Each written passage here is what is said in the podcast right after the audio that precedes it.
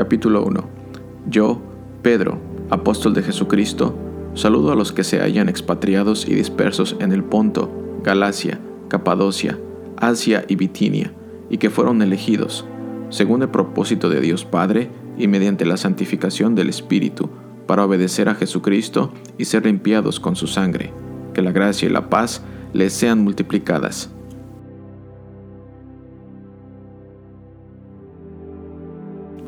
Bendito sea el Dios y Padre de nuestro Señor Jesucristo, que por su gran misericordia y mediante la resurrección de Jesucristo nos ha hecho nacer de nuevo a una esperanza viva, para que recibamos una herencia incorruptible, incontaminada e imperecedera. Esta herencia les está reservada en los cielos, a ustedes, que por medio de la fe son protegidos por el poder de Dios, para que alcancen la salvación, lista ya para manifestarse cuando llegue el momento final. Esto les causa gran regocijo, aun cuando les sea necesario soportar por algún tiempo diversas pruebas y aflicciones. Pero cuando la fe de ustedes sea puesta a prueba, como el oro, habrá de manifestarse en alabanza, gloria y honra el día que Jesucristo se revele. El oro es perecedero y, sin embargo, se prueba en el fuego, y la fe de ustedes es mucho más preciosa que el oro. Ustedes aman a Jesucristo sin haberlo visto, y creen en Él aunque ahora no lo ven, y se alegran con gozo inefable y glorioso, porque están alcanzando la meta de su fe, que es la salvación. Los profetas que hablaron de la gracia destinada a ustedes estudiaron e investigaron con detalle todo acerca de esta salvación. Ellos querían determinar a quién y a qué momento se refería el Espíritu de Cristo que estaba con ellos cuando anunciaba de antemano los sufrimientos de Cristo y las glorias que le seguirían. Dios les hizo saber que su tarea no era para ellos mismos, sino para nosotros, y que solo administraban lo que a ustedes ahora les anuncian aquellos que les han predicado el Evangelio por el Espíritu Santo enviado del cielo. Estas son cosas que aún los ángeles quisieran contemplar. Por lo tanto, preparen su mente para la acción Estén atentos y pongan toda su esperanza en la gracia que recibirán cuando Jesucristo sea manifestado. Pórtense como hijos obedientes y no sigan los dictados de sus anteriores malos deseos, de cuando vivían en la ignorancia. Al contrario, vivan una vida completamente santa, porque santo es aquel que los ha llamado. Escrito está, sean santos, porque yo soy santo. Si ustedes llaman Padre a aquel que al juzgar se fija en lo que se ha hecho y no en quien lo hizo, vivan el resto de sus vidas en el temor de Dios. Ustedes saben que fueron rescatados de una vida sin sentido, la cual heredaron de sus padres, y que ese rescate no se pagó con cosas corruptibles, como el oro y la plata, sino con la sangre preciosa de Cristo, sin mancha y sin contaminación, como la de un cordero, que ya había sido destinado desde antes de que Dios creara el mundo, pero que se manifestó en estos últimos tiempos por amor a ustedes. Por Él, ustedes creen en Dios, que fue quien lo resucitó de los muertos y lo ha glorificado, para que ustedes tengan puesta su fe y su esperanza en Dios. Y ahora, ya que se han purificado mediante su obediencia a la verdad, para amar sinceramente a sus hermanos, ámense los unos a los otros de todo corazón, pues ustedes han nacido de nuevo, y no de una simiente perecedera, sino de una simiente imperecedera, por la palabra de Dios que vive y permanece para siempre. Porque todo hombre es como la hierba, y toda su gloria es como una flor. La hierba se seca y la flor se marchita, pero la palabra del Señor permanece para siempre. Y estas son las buenas noticias que les han anunciado. Por lo tanto, desechen toda clase de maldad, todo engaño e hipocresía, envidias y toda clase de calumnia. Busquen, como los niños recién nacidos, la leche espiritual no adulterada, para que por medio de ella crezcan y sean salvos, si es que han probado ya la bondad del Señor. Acérquense a Él, a la piedra viva que los hombres desecharon, pero que para Dios es una piedra escogida y preciosa. Y ustedes también, como piedras vivas, sean edificados como casa espiritual y sacerdocio santo, para ofrecer sacrificios espirituales que Dios acepte por medio de Jesucristo.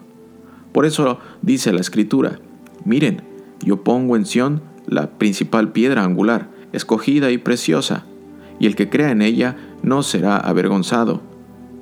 Para ustedes, los que creen, Él es de gran valor, pero para los que no creen, la piedra que desecharon los edificadores ha llegado a ser la piedra angular, y también una piedra de tropiezo y una roca que hace tropezar, porque al ser desobedientes, ellos tropiezan en la palabra, para la cual estaban ya destinados. Pero ustedes son linaje escogido, real sacerdocio, nación santa, pueblo adquirido por Dios, para que anuncien los hechos maravillosos de aquel que los llamó de las tinieblas a su luz admirable. Antes, ustedes no eran un pueblo, pero ahora son el pueblo de Dios. Antes, no habían sido compadecidos, pero ahora ya han sido compadecidos. Amados hermanos, como si ustedes fueran extranjeros y peregrinos, les ruego que se aparten de los deseos pecaminosos que batallan contra el alma. Mantengan una buena conducta entre los no creyentes para que, aunque los acusen de malhechores, al ver las buenas obras de ustedes, glorifiquen a Dios el día que Él nos visite. Por causa del Señor, muéstrense respetuosos de toda institución humana, se trate del rey, porque es Él que gobierna, o de sus gobernadores, porque el rey los ha enviado para castigar a los malhechores y para elogiar a los que hacen el bien.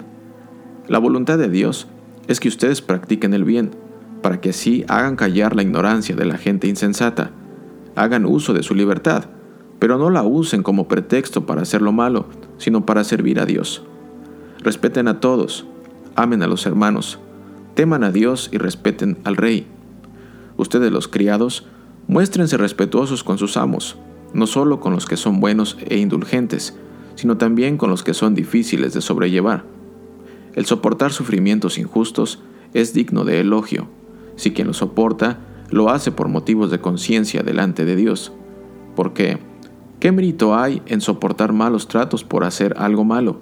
Pero cuando se sufre por hacer el bien y se aguanta el castigo, entonces sí es meritorio ante Dios. Y ustedes fueron llamados para esto porque también Cristo sufrió por nosotros, con lo que nos dio un ejemplo para que sigamos sus pasos. Cristo no cometió ningún pecado, ni hubo engaño en su boca. Cuando lo maldecían, no respondía con maldición. Cuando sufría, no amenazaba, sino que remitía su causa al que juzga con justicia. Él mismo llevó en su cuerpo nuestros pecados al madero, para que nosotros, muertos ya al pecado, vivamos para la justicia por sus heridas fueron ustedes sanados. Porque ustedes eran como ovejas descarriadas, pero ahora se han vuelto al pastor que cuida de sus vidas.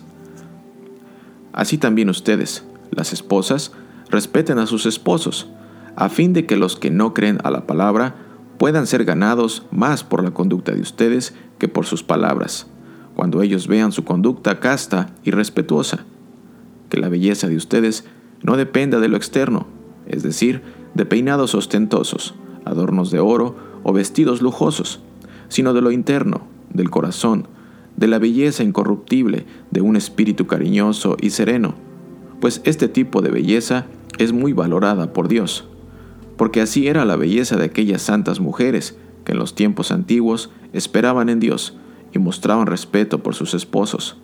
Por ejemplo, Sara obedecía a Abraham y lo llamaba Señor, y ustedes son sus hijas, si hacen el bien y viven libres de temor. De la misma manera, ustedes los esposos, sean comprensivos con ellas en su vida matrimonial, honrenlas, pues como mujeres son más delicadas y además son coherederas con ustedes del don de la vida. Así, las oraciones de ustedes no encontrarán ningún estorbo. En fin, únanse todos en un mismo sentir, sean compasivos, misericordiosos y amigables. Ámense fraternalmente y no devuelvan mal por mal, ni maldición por maldición. Al contrario, bendigan, pues ustedes fueron llamados para recibir bendición. Porque el que quiera amar la vida y llegar a ver días buenos, debe refrenar su lengua del mal, y sus labios no deben mentir. Debe apartarse del mal y hacer el bien. Buscar la paz y seguirla porque los ojos del Señor están sobre los justos, y sus oídos están atentos a sus oraciones, pero el rostro del Señor está en contra de los que hacen el mal. ¿Quién podrá hacerles daño si ustedes siguen el bien? Dichosos ustedes si sufren por causa de la justicia. Así que no les tengan miedo ni se asusten. Al contrario, honren en su corazón a Cristo como Señor y manténganse siempre listos para defenderse con mansedumbre y respeto ante aquellos que les pidan explicarles la esperanza que hay en ustedes. Tengan una buena conciencia, para que sean avergonzados aquellos que murmuran y dicen que ustedes son malhechores, y los calumnian por su buena conducta en Cristo. Es mejor que ustedes sufran por hacer el bien, si Dios así lo quiere, que por hacer el mal. Porque también Cristo padeció una sola vez por los pecados, el justo por los injustos, para llevarnos a Dios. En el cuerpo sufrió la muerte, pero en el espíritu fue vivificado. En el espíritu también fue y predicó a los espíritus encarcelados, a los que en otro tiempo desobedecieron, en los días de Noé, cuando Dios esperaba con paciencia mientras se preparaba el arca, en la que unas cuantas personas, ocho en total, fueron salvadas por medio del agua. Todo esto es símbolo del bautismo, el cual no consiste en lavar las impurezas del cuerpo, sino en el compromiso ante Dios de tener una buena conciencia, que ahora nos salva por la resurrección de Jesucristo, quien subió al cielo y está a la derecha de Dios, y a quien están sujetos los ángeles, las autoridades y las potestades. Puesto que Cristo sufrió por nosotros en su cuerpo, también ustedes deben adoptar esa misma actitud, porque quien sufre en su cuerpo pone fin al pecado para que el tiempo que le queda de vida en este mundo lo viva conforme a la voluntad de Dios y no conforme a los deseos humanos. Basta el tiempo pasado para haber hecho lo que agrada a los no creyentes, que viven entregados al libertinaje y las pasiones, a las borracheras, orgías, disipaciones y detestables idolatrías. Para ellos resulta extraño que ustedes ya no los acompañen en ese mismo desenfreno y libertinaje, y por eso los ultrajan pero tendrán que dar cuenta de ello al que está preparado para juzgar a los vivos y a los muertos. Por esto también a los muertos se les predicó el Evangelio, para que sean juzgados en su cuerpo según los criterios humanos, pero vivan en el Espíritu según Dios. El fin de todo está cerca, por lo tanto, pórtense juiciosamente y no dejen de orar. Por sobre todas las cosas, ámense intensamente los unos a los otros, porque el amor cubre infinidad de pecados. Bríndense mutuo hospedaje, pero no lo hagan a regañadientes. Ponga cada uno al servicio de los demás el don que haya recibido y sea un buen administrador de la gracia de Dios en sus diferentes manifestaciones. Cuando hable alguno, hágalo ciñéndose a las palabras de Dios. Cuando alguno sirva, hágalo según el poder que Dios le haya dado, para que Dios sea glorificado en todo por medio de Jesucristo, de quien son la gloria y el poder por los siglos de los siglos. Amén. Amados hermanos, no se sorprendan de la prueba de fuego a que se ven sometidos, como si les estuviera sucediendo algo extraño. Al contrario, alégrense de ser partícipes de los sufrimientos de Cristo, para que también se alegren grandemente cuando la gloria de Cristo se revele. Bienaventurados ustedes, cuando sean insultados por causa del nombre de Cristo. Sobre ustedes reposa el glorioso Espíritu de Dios que ninguno de ustedes sufra por ser homicida, ladrón o malhechor, ni por meterse en asuntos ajenos, pero tampoco tenga ninguna vergüenza si sufre por ser cristiano. Al contrario, glorifique a Dios por llevar ese nombre, ya que es tiempo de que el juicio comience por la causa de Dios, y si comienza primero por nosotros, ¿cómo será el fin de los que no obedecen el Evangelio de Dios? Además, si el justo con dificultad se salva, ¿en dónde quedarán el impío y el pecador? Así que aquellos que sufren por cumplir la voluntad de Dios, encomienden su alma al fiel Creador y hagan el bien. Yo, que he sido testigo de los sufrimientos de Cristo y que he participado de la gloria que será revelada, como anciano que soy, les ruego a los ancianos que están entre ustedes, cuiden de la grey de Dios, que está bajo su cuidado pero háganlo de manera voluntaria y con el deseo de servir, y no por obligación ni por el mero afán de lucro. No traten a la Grey como si ustedes fueran sus amos, al contrario, sírvanle de ejemplo. Así, cuando se manifieste el príncipe de los pastores, ustedes recibirán la corona incorruptible de gloria. También ustedes, los jóvenes, muestren respeto ante los ancianos, y todos ustedes practiquen el mutuo respeto, revístanse de humildad, porque Dios resiste a los soberbios, pero se muestra favorable a los humildes. Por lo tanto, muestren humildad bajo la poderosa mano de Dios, para que Él los exalte a su debido tiempo, descarguen en Él todas sus angustias, porque Él tiene cuidado de ustedes. Sean prudentes y manténganse atentos, porque su enemigo es el diablo, y él anda como un león rugiente, buscando a quien devorar. Pero ustedes manténganse firmes y háganle frente. Sepan que en todo el mundo sus hermanos están enfrentando los mismos sufrimientos.